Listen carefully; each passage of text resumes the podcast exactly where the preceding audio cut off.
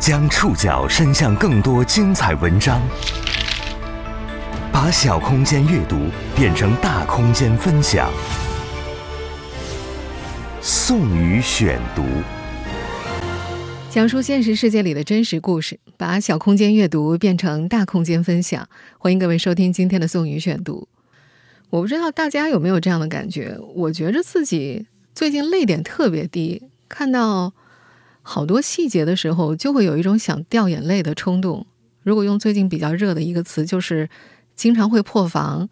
比如看到七一前后合肥的沿桥路的路牌下面有市民献花祭奠的时候，再比如看到七月一号晚上庆祝建党一百周年文艺演出当中，五星焰火打向天空，他看见了这个词组成为热搜词的时候。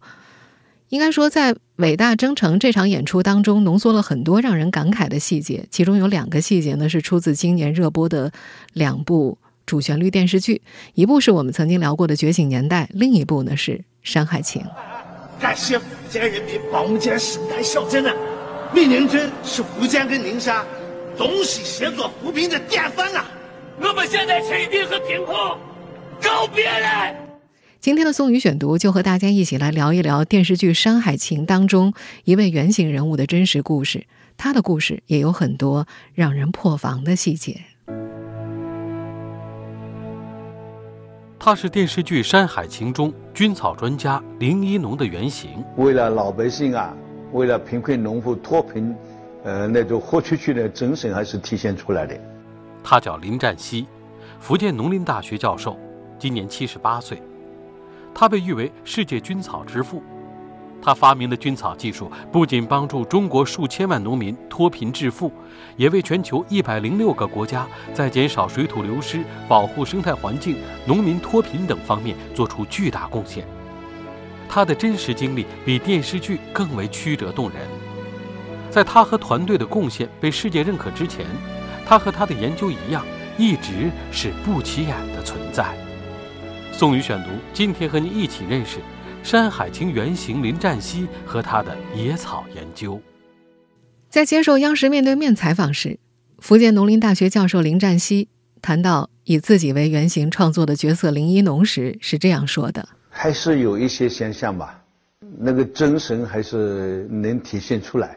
为了老百姓啊，为了贫困农户脱贫，呃，那种豁出去的精神还是体现出来的。”实际上，他对于这个角色呢有两点不满：一是播出之前的审片会上，他说跟剧里林一农被忽悠过去种蘑菇扶贫不同的是，自己明明是主动去的；第二是剧集播出之后，他跟林一农的扮演者黄觉通过一次电话，他说感谢他们，他们演得很好，但他所经历的现实比剧中更艰难。这是一种赤诚的较真儿，从福建去到宁夏。到全国最贫困的西海固搬迁过来的闽宁村，林占西一直以来走过的是野草的道路，就像他的毕生研究对象菌草一样。换了草种啊，这茬锦草长势特别的好，这个深度啊，一定能扛住黄河滩口轰口的轰沙。在电视剧《山海情》里，林一农第一次出场就是在一片绿草丛旁，草奇迹般的生长在干燥和贫瘠的沙漠上。而在现实当中，林占西在一九八六年发明了以草代木、栽培食药用菌的技术。一直到一九九六年一次国际会议进行命名之前，这些草都被统称为野草，是大自然当中疯狂但不起眼的存在。林占西在农大的同事林文钦这样评价他的研究，并不是什么高深的东西。林文清是菌草研究的外行。他的认知具有普遍性。林占西研究的不是分子学，也不是生物医学或者临床医学，仅仅是个草，野草。林占西也自嘲，别人看到没有什么意思吗？一点点草，这算什么呢？但林文清认为，林占西的厉害之处在于实际做出来了，这也是农学的要义所在。菌草技术诞生于福建。一九九七年，被林占西带到了和福建生态条件相差甚远的宁夏，就此有了电视剧《山海情》里的故事。在宁夏故事开始之前，林占西的菌草研究已经持续十多年了。上世纪七十年代初，中国从日本引进椴木栽培香菇技术，成为短平快的致富项目。林占西在福建三明真菌研究所工作，推广椴木种菇，但他感觉到两国国情不同，日本土地私有制世代承袭，但在中国，一个农民是不可能等待树长二三十年再砍下来种菇的。之后，椴木栽培发展为木屑栽培，但依旧需要砍伐林木，将树木粉碎。有没有不伤害树木的办法呢？他想，能不能用草来替代树木种菇？他想到了漫山遍野的芒萁。芒萁是福建地区常见的一种野草，半人高，叶子像羽毛一样伸展，无毒，生命力旺盛。当时全世界都把香菇定义为是一种幕府菌，没有人认为能用草种出香菇来。但林占西觉得，芒萁杆硬，木质素含量高。质地和阔叶树相近，也许能行。可那时实验没有取得成功。一九七五年，他被调回福建农学院的农场做行政工作，以草代木的想法暂时搁置。到了一九八三年的春天，林占西随同福建科技扶贫考察团去了龙岩长汀县，他看到客家母亲河汀江的上游，盆地支离破碎，山丘荒秃，植被疏松。而生态脆弱总是和贫困相连。有个小男孩拉着他的衣服，用客家话问他能不能给一块地瓜片吃。那时，以草代木种菇的想法再次出现在了林占西的脑海里。在龙岩长汀县，用拆迁的庙的废弃瓦片搭了个平房，林占西开始研究以草代木种菇的技术。没有现成的经验可以借鉴，没有实验室，没有设备。没法申请立项，甚至没有人知道研发时间会持续多久。林占西先是从山上砍了芒萁回来，绑在一起灭菌，用八分钱买来的自行车钢线敲成接种针，放到酒精灯上去烧，试图接种。但这种方法会产生污染。他又想办法从仙游买回了一台饲料粉碎机，把芒萁粉碎，加工成培养基，装进瓶子里，植入香菇菌种。不同的基料和菌种的比例，他做了上百个瓶子。一九八六年，第一朵香菇长了出来。第一次看到第一朵香菇长出来的时候啊，那个兴奋的不得了啊，真是像发现新大陆那样，非常兴奋啊。林占西确定，用草种香菇是可行的。对于科技界来说，林占西的实践突破了幕府菌和草府菌的概念，这是一个不小的发明。不过，很多科技工作者面对这样的课题，顶多发一篇论文就算完了。但对林占西来说，更重要的是之后的事情，怎么让这项技术进入实际？他不在乎论文。在福建农学院组织专家对芒萁、五节芒等野草栽培食用菌的研究鉴定通过后的第一周，林占西就把野草栽培食用菌培训班办了起来。培训班是免费的，他先在福建尤溪县推广。一九八九年，去尤溪县的路上，车翻了，掉进十米深的山沟沟里。他看到车飘起来，斜下去，头撞到车壁上。他能够听到助手喊“老林，老林”，但没法出声。助手哭了，但林占西在半清醒当中想的是：军草呀，现在告别还太早了。那次车祸，使他左肋骨断了两根。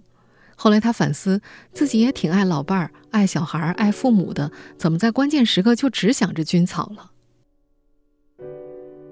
尤溪县的示范点取得成功之后，林占西在福建开更多的培训班。在一次厦门的培训班上，宁夏彭阳县的县委书记找到了他，想邀请他带着菌草技术去宁夏。一九九七年四月，菌草技术被列入闽宁对口扶贫协作项目。林占西想，如果菌草技术能够在贫困的、生态脆弱的地方试验成功，就更有说服力。作为一个新兴事物，缺乏说服力是推广菌草技术的困难。他一定要挑最难的事情做。开头一去的时候，确实感觉到这个条件怎么这么恶劣啊！去到那边，个个都流鼻血啊。然后呢，晚上那个睡觉的时候，这沙尘暴来的时候，那个门的缝里面。那个吹进来那个沙，第二天早晨的时候，一个房间啊都是沙子啊，应该说条件是比较恶劣，但是我们都克服了，因为我们觉得那个条件我们能够释放试验成功的话，在全国其他贫困地区啊，也就我们就更有把握了。一九九八年，菌草技术来到宁夏闽宁村。电视剧《山海情》的故事便从这里开始，也是从那时开始，林占西的一生就再也没有和这些野草分开过。实际上，回顾他的人生走向，也恰如野草。宋宇选读继续播出《山海情》原型林占西和他的野草研究。林占西，一九四三年出生于闽西农村，从小家里就很穷。他记得那时仅有的吃食是芋头和地瓜，一年到头就盼望着收谷子。家里有件棉衣，从爷爷传给父亲，他上学了，又传给他。等他上到四年级，又把棉衣传给了弟弟，而衣服里的棉已经一团团的了。这位今年七十八岁的老人是村里第一个考上大学的人，后来他成了大学教授，衣食无忧，但童年时见过的贫苦，他忘不了。他见证了国家的巨变，一九六六年加入中国共产党。作为党培养的科技工作者，他把人民的概念真正装进了心里。他说，自己回到家，外孙女儿上来抱住他，他能感觉到这天伦之乐，但他会立刻想到，那么更多人的天伦之乐呢？自己享受到了，又该如何让更多人享受到呢？他说自己这些年做菌草研究的最大动力还是老百姓。只要这个事情对老百姓有价值，对人民的生存发展有价值，他就有无尽的动力。他说这些话虽然听起来很大很空，但是他真的相信。自从开始野草研究之后，他就一直奔波在国内最贫困的地方。他的菌草种菇技术让很多人都脱贫过上了好日子，他自己却基本都在过苦日子。在接受央视面对面采访的时候，他是这样说的。我们作为一个普通一个中国人，我也想，呃，有些比如说可以去旅游啊，呃，也可以去轻松的过点日子啊，不要这么艰苦吧。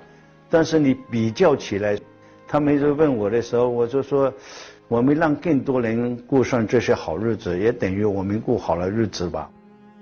并不是所有人都有林占西这样的情怀，至少他的女儿林冬梅在少女时期就不愿意走父亲走过的道路。小时候的冬梅觉得，跟父亲啊就是苦哈哈的。她眼见着父亲让亲戚朋友和孤农都来家里吃住，最多的时候家里住过九个人，母亲负责一切用度和家务。他看见了母亲的艰苦，也看见了父亲为事业奉献的命运。一九八五年，为了建一个更加正规的实验室，林占西向学院总厂生产队借了五万块钱。知道这个消息之后，十岁的冬梅很严肃地和父亲谈话。他就说：“老爸，我有话跟你说。”我说：“这个小孩怎么跟大人说话呢呀？”我说：“你说吧。”他说：“你呀，我觉得你生活很充实，但是你实在太累了，我不学你的。”这是第一。第二句话说：“你欠那个钱啊，不是为我们家欠的，我以后不给你还，压力哈，就说我这辈子还不清。”你小孩子都担心到了他那一辈来还。林家只有两个女儿，在老家没有儿子，被认为是后继无人。作为长女，冬梅从小就觉得自己要撑起家庭。当时林占西和夫人一个月的工资加起来也才百把块钱，到月底没钱了，冬梅的储蓄罐就会被抠呀抠呀，掏出硬币去买邮票、买饭、买菜。一九九二年。十七岁的冬梅得到了公派去新加坡读书的机会。在此之前，在父亲的说服之下，这个女孩放弃了更擅长的文科，转而学理，专攻生物。但是在新加坡的时候，他写信告诉父亲，以后不会跟着他干的。他想过平顺的生活，不想特意自找苦吃。毕业之后，林冬梅留在了新加坡，拥有一份高薪稳定的工作。她以为自己。成功逃逸出了父亲的道路。长久以来，林占西走的这条路，不止女儿不想走，周围朋友也经常认为他这条路不正确，但他们最终却都回到了这一条路上。宋宇选读继续播出《山海情》原型林占西和他的野草研究。老朋友林树前就一直觉得林占西的道路未必正确。林树前是林占西的前同事，他曾在福建三明真菌研究所任职。他觉得林占西口才好，组织能力也好，应该是做行政的料，当官的料。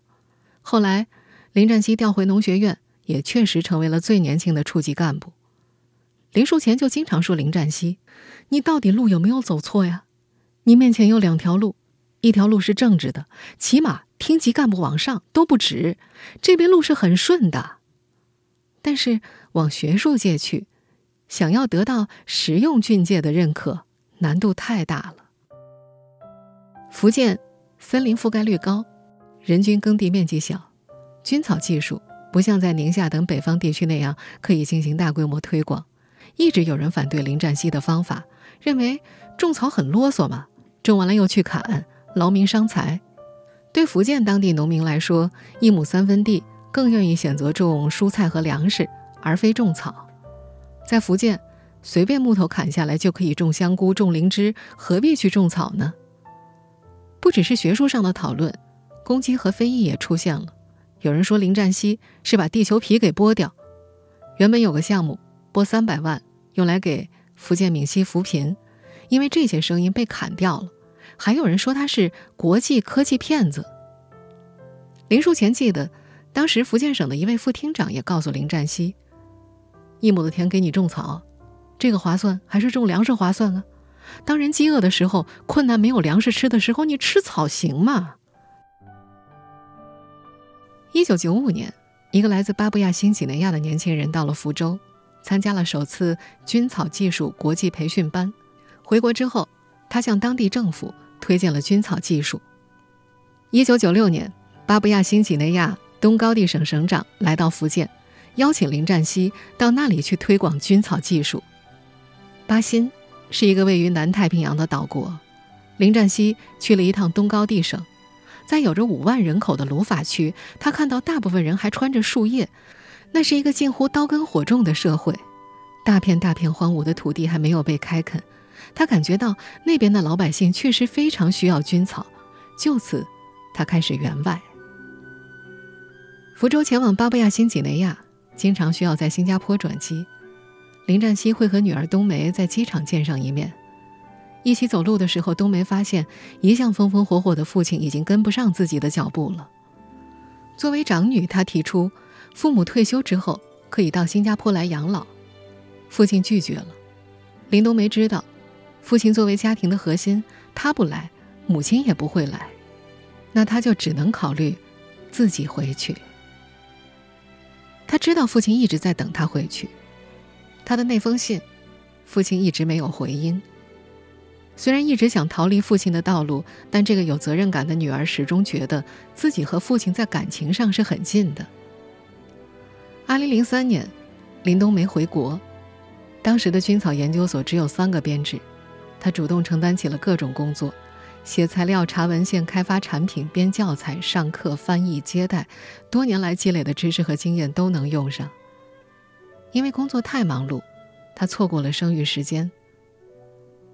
林冬梅有两个硕士学位，回国之后，她拿着工资表来问林占西，该不该填工资是一千五百块钱。林占西明白，女儿拿着那个表，感觉人格有点受到了侮辱。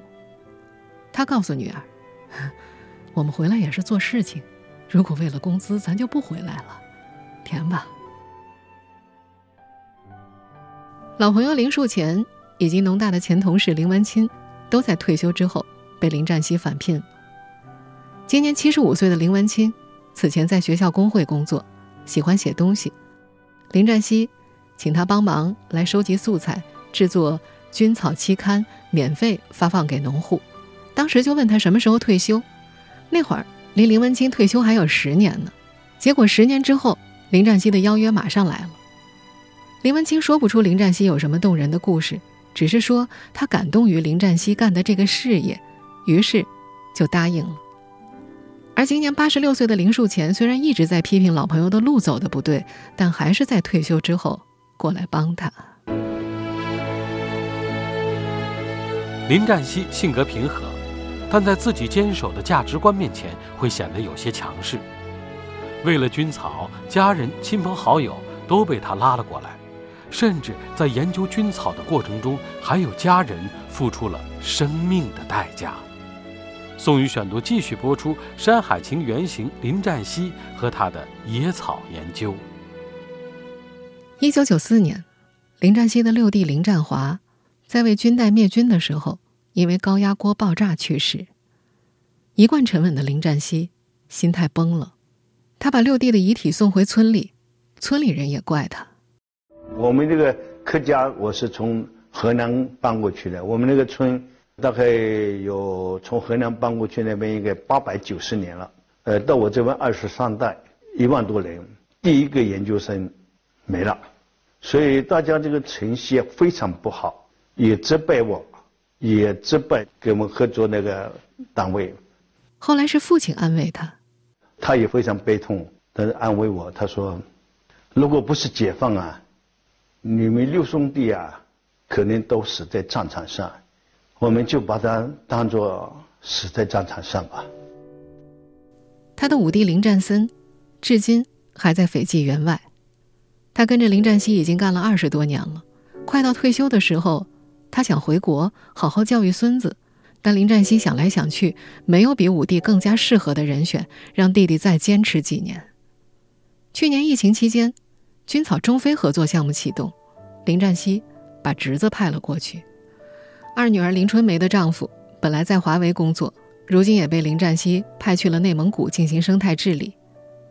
林良辉是林占西三弟的儿子，现在是林占西的助手。林良辉从小最害怕这个伯伯了。毕业的时候，他收拾好行李要跑，摩托车都寄回老家了，但被林占西叫住，之后让他去斐济待了三年。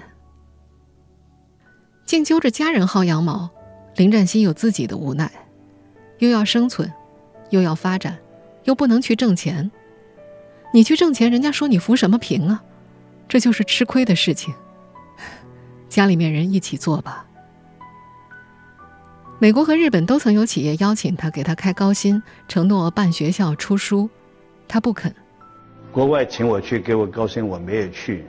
这里面当然有不同的同志有不同的想法了，但我是想，因为我不能够因为我自己。富了，把我这方面技术啊，让外国人来赚中国人的钱。另外一个，有那么多成千上万的穷人，更需要我帮助他们。关于农业技术的科研是为了谁？林占西有自己的答案。在他看来，有些科研是为了写论文，而他的科研是在实在的土地上。我们坚持把论文写在祖国大地上，写在农民的钱袋里。在理论上。他开辟了一个菌与草交叉的新领域，创建了一个全新的技术体系。同时，一些人的生活的确因为菌草改变了。回国的第二年，林冬梅就跟着父亲把菌草技术带去了南非。那里最穷苦的人，大多数都是单亲妈妈，他们往往只能当养路工，用繁重的体力劳动养活自己和孩子。林冬梅发现，这是和自己过往完全不同的世界。在新加坡。他和同事想的都是如何过上更好的生活，做教授，去欧美，度假就是全世界飞。但跟着父亲推广菌草技术，他看到了世界的另一面。因为菌草，这些当养路工的南非单亲妈妈们开始学习种菇，收入提高了，他们可以把孩子们送进学校，不再重复自己的命运。林冬梅发现，她在父亲的道路上找到了价值。热播电视剧《山海情》只呈现了上世纪九十年代带领村民种菇脱贫的故事，现实中野草的故事还在继续。研究野草能让农民脱贫致富，能改善生态环境，但却并不能为研究者带来更好的生活。目前为止，这还是一份不起眼的事业。宋宇选读继续播出《山海情》原型林占西和他的野草研究。如今，林占西的团队依旧驻扎在宁夏。他们在石嘴山创建菌草科技创新产业园，选育出巨菌草草种，既可以种菇，也可以带粮养畜。后者的技术门槛更低，老百姓更容易成功。听说拍摄《山海情》投入了九千万，林占西的第一反应是：这九千万拿给我去扶贫，能够做多少事儿啊？但很快他发现自己错了。电视剧播出之后，许多人认识了林占西和他的菌草，带来的热闹几乎超过了他近半个世纪的发明和研究菌草的总和。他接到了很多电话，要求采访，要求拜访。老朋友林树前告诉他：“你不要什么人都接待，得分级。”林占西不同意，他觉得以前做菌草，想让别人知道，都得去找别人。现在别人主动找上门，要更加珍惜配合。助手林良辉说：“现在林老师的时间都不是他自己的了。除了更忙，七十八岁的林占西的生活没什么变化。一件汗衫穿的衣领烂掉了，不扔；喝灵芝水的保温杯用了十多年，不换。每天要吃的二十五种药，被他的夫人装袋写上时间，他依顺序咽下。”他谈论的永远是菌草，只有菌草。人们问他这样累不累，他说不知道。但只要上了飞机、火车和汽车，他就立刻能够睡着。而去到任何地方，他的关注点也总是草。一位扶贫队员在西藏林芝给他发来照片，在高海拔地区，别的草都枯着，唯有一丛草还是绿的。林占西就让队员把草带回来研究。在福建的某个村庄。他看到清澈的溪水里有绿油油的草，没有肥料都长得这么好。他又下水把草折了带回来。野草是无穷的，林占西的耐心也是无穷的。他总跟队员说：“这个不能浮躁啊，你搞得好是看不见的财神爷，金银财宝送给千家万户；你搞不好啊，你会变成杀人不见血的刽子手，让人上吊跳河呀。”用草种菇。是在跟细菌、真菌等微生物打交道。如何能够让没有基础的农民获得成功？要在前期进行不断的摸索，这是必须万无一失的事情。现在的菌草研究中心位于福建农林大学的校园之内，是一座六层高的白色小楼。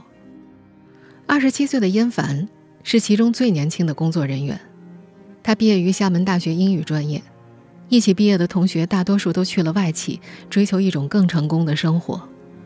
但他五个月前来到这座白色小楼工作，他说，在林占西的身上，他看到了一种持久的专注，一种近乎于热血的对于草的着迷，用半辈子的时间去研究不起眼的草。如今，林占西团队的菌草草种已经有四十九种，最高大的品种可以长到九米高。这个在自然界里已然存在的不起眼的野草，在他们的培育之下变得更加高大。研究中心周围是林子，还有几个土坡尴尬地立在那儿，环境很清苦。二十七岁的燕凡说自己进入这个单位，在物质上没有特别高的回报，但是精神上面很强烈。这些年，林占西也开始考虑为愿意到这儿来的年轻人解决一些物质方面的后顾之忧。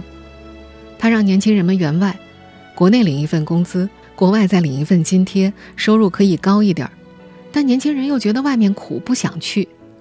他想，如果再过十年能够建成世界级的菌草研究发展中心，或许有办法留住更多肯干能干的年轻人。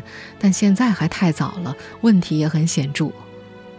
二十几年前，他就想找个年轻人来继承自己的事业，没有，直到女儿冬梅回来。再往下。冬梅已经找不到像他这样的年轻人了，而林占西他们想要做的事情还很多，而且每件事都很大。比如，他们现在正试图在黄河沿线利用菌草防风治沙。早在2013年，林占西的团队就在内蒙古阿拉善黄河沿岸开始种植菌草，二女婿负责这件事儿，种了六次都失败了。他给妻子林春梅打电话，春梅说：“要不我跟爸爸说说。”但女婿知道，岳父不会罢休的，他们只能继续尝试。终于成功了。菌草的根系深深地扎进土里。林占西说：“菌草一生都是默默无闻的，活着的时候防风固沙，死了之后照样防风固沙。地上长霉了，底下的根还能固沙。但这面临种植面积的问题，他需要投资，需要对农民补贴，他们还需要争取到当地政府的支持。最近让七十八岁的林占西开心的是一件小事。内蒙古阿拉善的绿洲一号军草长出来了，地面上看，这些草通通都枯萎死去了。在即将放弃这个草的时候，发现它们越过了阿拉善零下三十二度的严寒和荒凉的冬季，从深洞里长出了崭新的绿色嫩芽。他再一次被选中了。